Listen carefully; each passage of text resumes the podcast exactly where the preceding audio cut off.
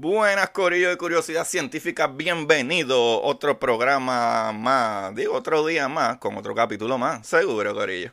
Eh, contra, doy las gracias a todos aquellos que le dieron play por primera vez. Eh, bienvenido a mi programa, donde yo explico cosas científicas de astronomía, física, cosmología y otras ciencias. Eh, muchas cosas que me interesan, especialmente biología, me encanta mucho la biología. Y Corillo, se lo trato de explicar con, ¿verdad? Como dicen en mi patria, a, la, arroz con pollo. ¿Sabe? Lo más normal, sin mucha palabrería muy científica. Y si digo algo muy científico, pues explico qué. Y eso es lo que a mí, ¿verdad? Y a todos nos hace falta entender qué es la que hay. Y como si fuera poco, Corillo, para todos ustedes que necesiten mejorar, ¿verdad? Su apariencia digital, vayan y chequen PR Sin Filtro en, y, y, y prsinfiltro.com.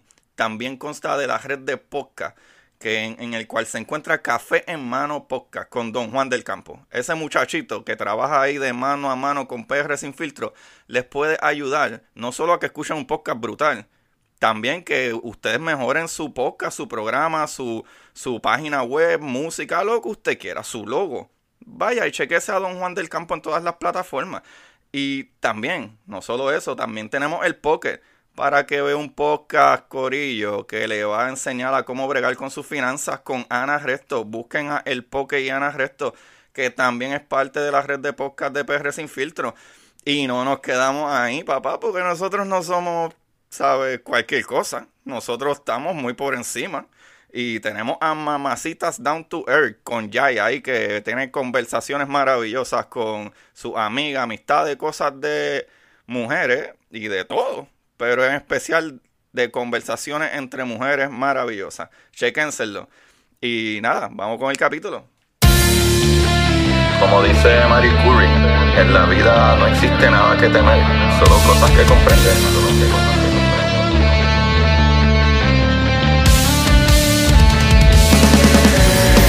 Recuerden correr y buscar la manera de aprender que más le divierta.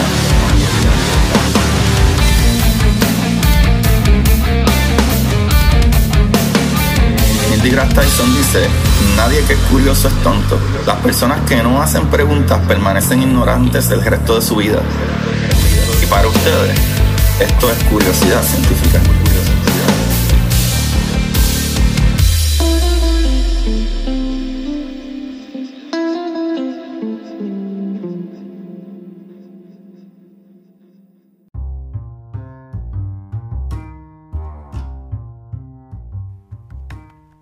Buenas, Corillo y Curiosidad Científica. Bienvenido otro día más a tu programa favorito. El programa de ciencia. ¿Qué más te gusta? Corillo, el día de hoy estamos, ¿verdad? Por lo menos safe. Está todo bien hasta ahora. Espero que todos ustedes se mantengan en salud. Y gracias, ¿verdad? Los que le dieron play a este programa por primera vez. Y les absuelto que me sigan Curiosidad Científica Podcast en Instagram para que se enteren de otras cosas maravillosas, ¿verdad? Como que este jueves que pasó, el 9 de abril del 2020, para quien escucha esto en el future, eh, llegaron eh, los nuevos astronautas a la, la, la, Estación Internacional Espacial. Esta noticia me la compartió Limario Ortiz, a.k.a. mi esposa. pues sí, Corillo, eh, está interesante porque ellos tuvieron que estar en cuarentena durante, ¿verdad? Dos semanas, 14 días, para asegurarse de que ellos no fueran a llevar, ¿verdad? Eh, o transmitir el virus, ya que eh, para gente que escucha este programa en el futuro, estamos pasando ahora mismo por un virus súper fuerte que en todo el mundo, en todo el planeta completo, está paralizado básicamente. Eh, creo que esto lo puedo hacer como un tipo de nota de historia que ahora mismo hay un virus el cual todavía no tenemos eh, la cura y tampoco tenemos la vacuna llamado el coronavirus, ¿verdad? Eh, encontrado a finales de diciembre de 2019, diciembre de 2019 más o menos, a finales del 2019 y principios del 2020 y ahora mismo estamos en abril 11 ya que estoy grabando esto sábado, aunque el capítulo sale lunes. Y pues esa es la realidad de ahora mismo. Y pues nota, ¿verdad? Creo que interesante y bonita es que los astronautas lograron llegar eh, sanos y salvos y ya mismo en unos cuantos días más, si no me equivoco, eh, en abril 13, entonces eh, Jessica Mayer y otros compañeros van a virar de la Estación Espacial Internacional. Pero Corillo, el día de hoy vamos a lo que vinimos, que esta es una de las preguntas más, más casuales, ¿verdad? Que, que más veces yo me escucho y creo que es súper interesante. Y es que en nuestro sistema solar hay miles de millones de, posiblemente trillones de rocas orbitando alrededor del Sol, ¿verdad? Estas rocas del espacio son denominadas como que pequeñas para ser llamadas planetas y reciben nombres como cometas, asteroides y meteoritos, ¿verdad? Si llegan a la Tierra, meteoritos, con, con tanta etiqueta es fácil olvidar cuál es cuál. Y pues mucha gente dice, pero ¿cuál es la diferencia? Para mí todas son rocas del espacio. Y pues todos ustedes que dicen se ven igual, pues es bastante, bastante definitivo que sí se ven bien igual. Hay solamente ciertas características que distinguen unas de otras. ¿Sabes? Como podemos empezar más o menos con la definición de cada una. Como que podemos empezar con asteroides. ¿verdad? Estos son restos rocosos y sin aire, principalmente orbitan nuestro Sol en el cinturón de, asteroides de asteroides entre Marte y Júpiter, que por alguna razón se eh, encuentran entre medio de eh, Marte y Júpiter. Que lo interesante para mí es que, por si no lo sabían, eh, son ocho planetas y los planetas que llamamos planetas interiores son rocosos. Y, ¿verdad? Que son cuatro y los otros cuatro, o sea, se divide en la mitad exactamente, eh, que son los planetas exteriores, son gaseosos, ¿verdad? Mayormente compuestos de gas en vez de material sólido y rocoso como nuestra Tierra. Y pues ese cinturón de asteroides que se encuentra entre Marte y Júpiter y varían desde el tamaño, algunos tienen un tamaño de un automóvil, ¿verdad? Y otros llegan a ser del tamaño de un planeta enano. Ahora, esos son los asteroides. Los cometas son eh, bolas de nieve en el espacio, básicamente, en su mayoría, ¿verdad? Hielo y polvo que se formaron durante el nacimiento del sistema solar hace 4.6, ¿verdad? 4.600 millones de años, que eso sería 4.5, 4.6 billones. ¿Sabes? Cuando ustedes vean 4.600 millones es 4.6 billones la mayoría de los cometas tienen órbita estable en los confines del sistema solar más allá del planeta Neptuno. O sea, los cometas van mucho más lejos su órbita. O están los meteo, eh, meteorioides y meteoritos. O sea, que casi lo mismo, para mí es lo mismo. Pero hay una pequeña diferencia. Es que los meteoritos son pequeños asteroides, ¿verdad? O las migajas rotas de cometas y a veces planetas. O sea, son los restos de lo que son los cometas asteroides y planetas y lunas, ¿sabes? Su tamaño varía desde un grano de arena, ¿sabes? Súper pequeñito polvo hasta tres pies, lo que sería un metro de ancho. Eh, cuando los meteoritos chocan con la atmósfera de un planeta y sobreviven a la atmósfera eh, y golpean la superficie del planeta, sus restos se llaman meteoritos. Ahora, asteroides. A primera vista, los asteroides pueden parecer rocas espaciales comunes pero estos restos del antiguo sistema solar, ¿verdad? Vienen en todas formas y tamaños, corillos, ¿sabes? Y sabores, si le puedes pegar la lengua.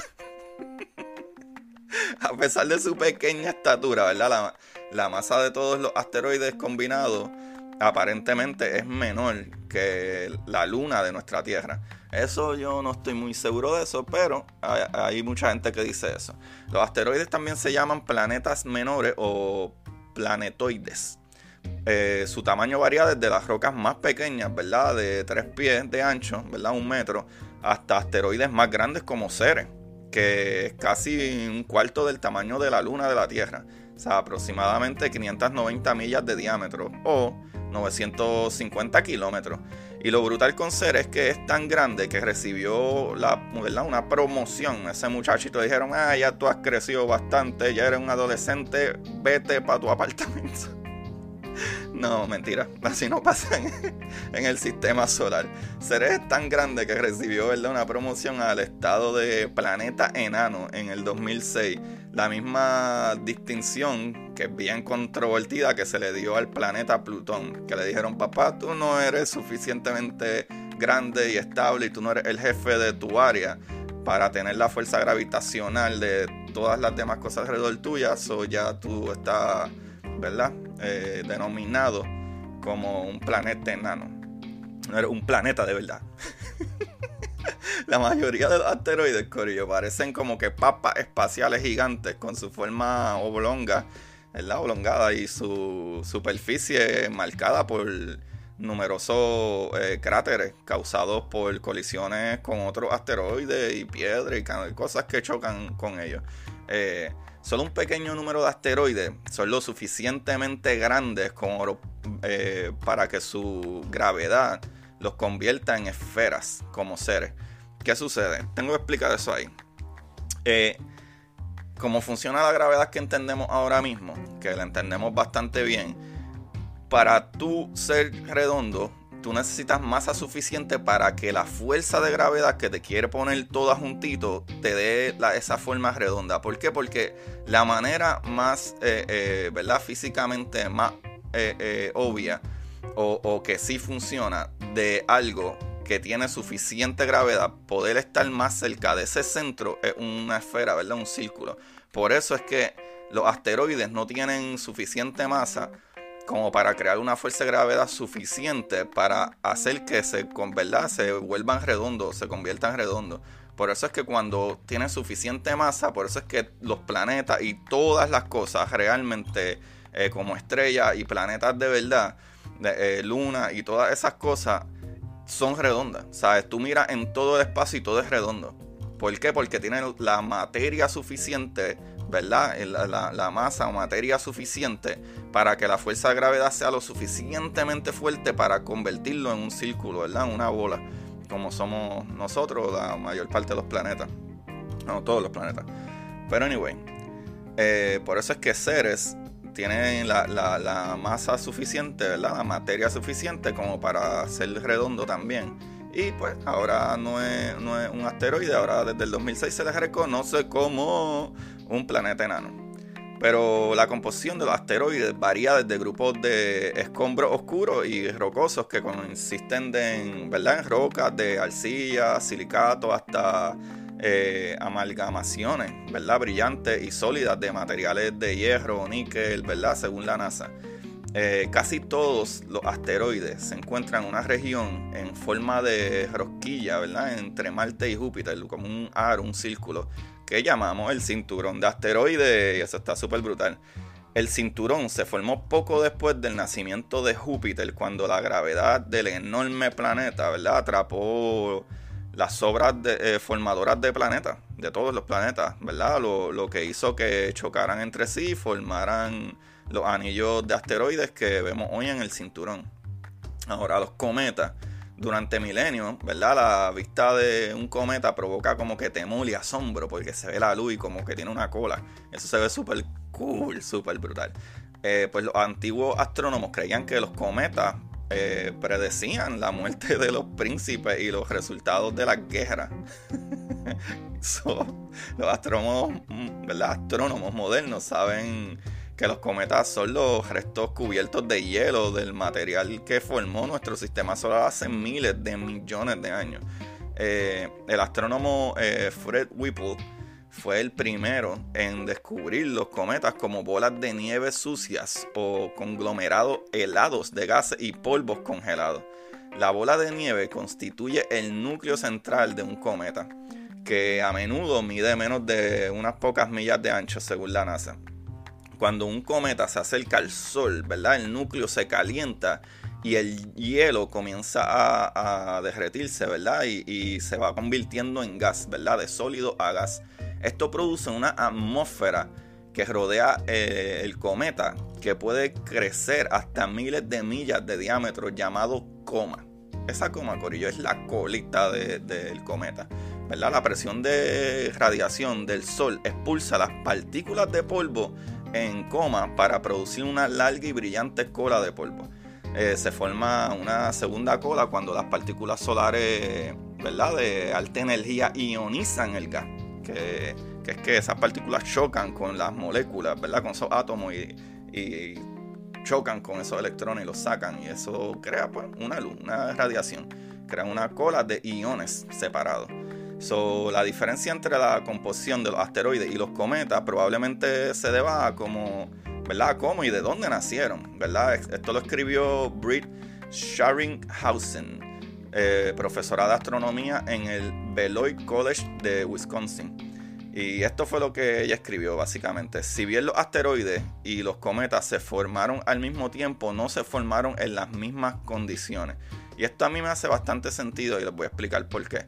El sistema solar se formó a partir de la nebulosa solar, ¿verdad? Cuando explotó esa, esa, esa supernova y dejó todos esos gases y polvo, ¿verdad? Una nube de gas y polvo y en el centro de la nebulosa el Sol estaba naciendo a través del colapso gravitacional, ¿verdad? Uniendo toda esa materia. Y debido a este colapso que libera calor, las regiones centrales de la nebulosa estaban más calientes y más densos mientras que las regiones exteriores eran más frías, que es como si tú miras nuestro sistema solar, es bastante obvio, el Sol en el medio y después los planetas, mientras más cerca están, si te fijas, son más rocosos, mientras más lejos están, son más gases y cosas así. So, los asteroides se formaron cerca del centro de la nebulosa caliente donde solo roca o metales permanecieron sólidos bajo temperaturas extremas y entonces pues los cometas se formaron más allá de lo que se llama la línea de escarcha donde hacía suficiente frío para que el agua y los gases como el dióxido de carbono se congelaran. Debido a esto, los cometas generalmente se encuentran solo en los confines del sistema solar de dos regiones llamadas el cinturón de Kuiper y la nube de Oort. ¿Y qué sucede? Es que por esa cuestión es que a mí me hace súper sentido, ¿verdad? Y es porque eh, cuando ya mismo hablemos de las órbitas de ellos, eh, los cometas, la órbita del cometa es súper lejana, súper, súper lejana. ¿Sabes? Hay cometas que, que las órbitas duran alrededor de 200 años y, de cientos de años y otros que duran miles de años. O sea, no como los asteroides que están básicamente relativamente cerca del, Sol, ¿verdad? Como que hay unos que tienen, eh, ¿verdad? Órbitas casi igual que la Tierra y, todo eso, que duran años y a lo mejor año y medio y cosas así, dos, tres años, dependiendo, ¿sabe? Pero casi todo es una órbita bien normal, igual que los planetas. Pero estos cometas no. Es bastante lógico que sí que eh, lo que se formó más lejos, como está más frío, eh, por eso es que los cometas son, ¿verdad?, eh, como bolas de hielo y los asteroides no. Pero ahora, los meteoritos son las verdaderas rocas espaciales del sistema solar. ¿Sabes? No más grandes de un metro de tamaño, ¿verdad? Que un metro es 3.3 pies. Y a veces del tamaño de un grano de polvo. So, ¿verdad? Son demasiado pequeños para ser considerados asteroides o cometas pero muchos son pedazos rotos de cualquiera de ellos, sea, como fracciones de asteroides, planetas, lunas o, cometas. So, algunos meteoritos, ¿verdad? O meteoroides se originan a partir de los desechos expulsados causados por impacto en planetas o lunas. Si los meteoritos se cruzan con la atmósfera, ¿verdad? De un planeta como la Tierra, se convierten en meteoritos sabe el destello de fuego emitido por los meteoritos cuando arden en la atmósfera pueden parecer más brillantes que el planeta Venus, que lo vemos todo el tiempo y es súper brillante. Es lo que si lo confundimos se puede confundir con una estrella súper brillante, pero es Venus. ¿Sabes? Por lo que se han ganado el, el apodo de estrellas fugaces. Son los meteoritos, ¿verdad? Según la NASA. Los científicos estiman que más de 48 toneladas, que eso sería 43.500 kilogramos de material meteorítico, caen en la Tierra todos los días. Eso está brutal. Y no nos damos cuenta. Y después le echamos la culpa a los polvos del Sahara. después que la baje el carro. anyway, cuando la Tierra ¿verdad? pasa a través del rastro de escombros eh, dejados por un cometa, no deleita con la deslumbrante exhibición de fuegos artificiales que forman en una lluvia de meteoritos, donde se pueden ver miles de estrellas eh, fugaces en el cielo nocturno, que se ven súper lindos, lo cual les dije que ya mismo en unos días eh, va a haber una, una lluvia de meteoros. Si no me equivoco, el 22 y el 23 de este mes. Eh, la lluvia de meteoros llamadas eh, Perseidas, ¿verdad? Es una de las más espectaculares y ocurre cada año alrededor del 12 de agosto. En su apogeo, miren esto, se pueden ver de 50 a 75 meteoros por hora si el cielo ¿verdad? está suficientemente despejado. Pues los Perseidas son causadas por meteoroides, meteoroides separados del cometa Swift Turtle. Eh, estas brillantes lluvias de meteoros sirven como un recordatorio de que a pesar de la extensión aparentemente vacía, Corillo, estamos más estrechamente conectados a nuestro sistema solar de lo que a veces imaginamos y que no estamos extensos de que algún día, ¿verdad? Eh, alguno de ellos colisione en nuestro planeta. Y eso es algo que hay que pensar y analizar. ¿Sabe? Básicamente, mi gente, ahí está la diferencia. Si, eh, ¿verdad? Un cometa eh, es básicamente como un asteroide. Eh, serían casi lo mismo. La diferencia es que el cometa tiene hielo. ¿Sabe? Cuando el, cometa pasa tantas veces por el sol que sigue quitando el hielo, llega un punto que queda siendo algo normal y entonces se considera un asteroide. Que el asteroide es la piedra sola, ¿verdad? Que tiene todos esos materiales de, roca y arcilla y, acero y metales, pero no tiene hielo, ¿sabe? En él. Y entonces, pues el meteoro o meteoroide, ¿verdad? Son partes más pequeñas, eh, rastro o, ¿verdad? De, de, esos asteroides o cometas o lunas o planetas, colisiones con ellos, ¿verdad? Son como restos de estas cosas más grandes. Y por lo menos en el caso de Ceres tiene masa suficiente para ser redondo y se le dio el award, como quien dice, de planeta enano. Pasó de ser un asteroide a un planeta enano. Entonces a mí me dio mucha curiosidad por ver como que contra. Y porque hay algo que a mí me vuela la cabeza y es que para los que no sabían, ¿verdad? Eh, alrededor de los 90 es que comenzó el programa de búsqueda, ¿verdad? De estos asteroides y estos cometas. ¿Sabes? Nosotros siempre hemos tenido la posibilidad, como sucedió hace 65, 66 millones de años, que cayó, ¿verdad? E-, ese asteroide en la Tierra y mató a los dinosaurios. Y nosotros hasta básicamente los 90 ni siquiera le pusimos mucha atención a eso. Y eso está brutal. Y lo brutal es que cuando en verdad dijimos, ah, pues hay que hacer un programa para, ¿verdad? búsqueda de esto. Eso, ese programa fue porque en observaciones estábamos mirando a Júpiter y de momento vimos eh, eh, pasar como en 1992 a el asteroide Shoemaker-Levy 9 y ese asteroide, eh, ¿verdad? Como que se fue destruyendo más o menos, esa es más o menos la historia, pero entonces para el 1994 las observaciones que estábamos haciendo de Júpiter nos dimos cuenta que Shoemaker-Levy 9 chocó, colisionó contra Júpiter. Nosotros dijimos, espérate, espérate, contra esto nos puede pasar a nosotros. ¿Y qué vamos a hacer? ahí fue que decidimos, contra, tenemos que poner un programa de búsqueda y ahí fue que empezó. O sea que hace básicamente 30 años, ¿sabes? 20 y pico de años es que este programa existe. Antes de eso ni siquiera estábamos preocupados porque un asteroide, un cometa nos diera. Y otra cosa brutal es que tampoco tenemos que estar muy preocupados porque nosotros tenemos básicamente todos los asteroides, ¿verdad? Que, que conocemos que podrían ser dañinos, los tenemos localizados, ¿sabes? Y no hay ninguno de ellos que vaya a pasar o, llegar a darnos por cientos y cientos de años. ¿Sabe? Ahora mismo, hasta hoy, el día que estoy hablando, ¿verdad? El 11 de abril, eh, NASA tiene 957.792 asteroides conocidos hasta ahora o por lo menos los que sí, si nos impactan, podrían hacer tener algún efecto, ¿sabes? Porque hay muchas piedras ahí arriba que no nos va a pasar nada, ¿sabes? Entonces ahí yo dije contra, pues los asteroides tienen una órbita bastante normal, ¿verdad? Con, con la, igual que los otros planetas, pero ¿qué pasa con los cometas? Porque los cometas van súper lejos alrededor de, la, de la, lo que ¿verdad? se conocen como órbitas planetarias, ¿sabes? Pasan esas órbitas y van mucho, mucho más allá. Y entonces aquí yo dije, ok, pues ¿cuánta cantidad de cometas conocemos hasta ahora? Pues cantidad de cometas, hay 3.620 hasta ahora, de acuerdo a NASA, que conocemos, hay 3.600 veces. Pero lo brutal con los cometas es que las órbitas de ellos, como son tan lejanas, hay cometas que tienen órbitas de 70.000 años, como Hayakutake. Y está el C206P1 con un periodo de órbita de 92.000 años.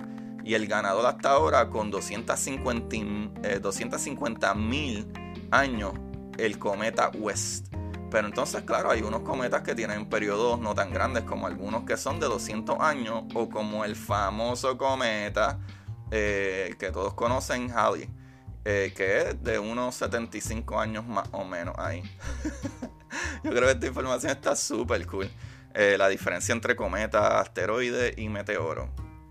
Y pues Corillo, esta información la saqué de spaceanswers.com, de vix.com, vix.com, nasa.gov, de icapon, y de punto k a p o n.com, de solarsystem.nasa.gov y de space.com.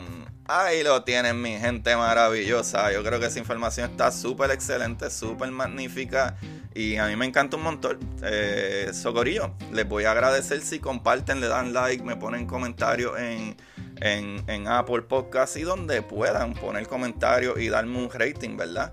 Eso me va a ayudar mucho con el podcast y eso no les cuesta nada. Eh, yo trato de poner estos capítulos semanalmente, ahora mismo hasta dos capítulos por día para que sigamos instruyéndonos y viendo cosas maravillosas. Eso ayudaría un montón al programa.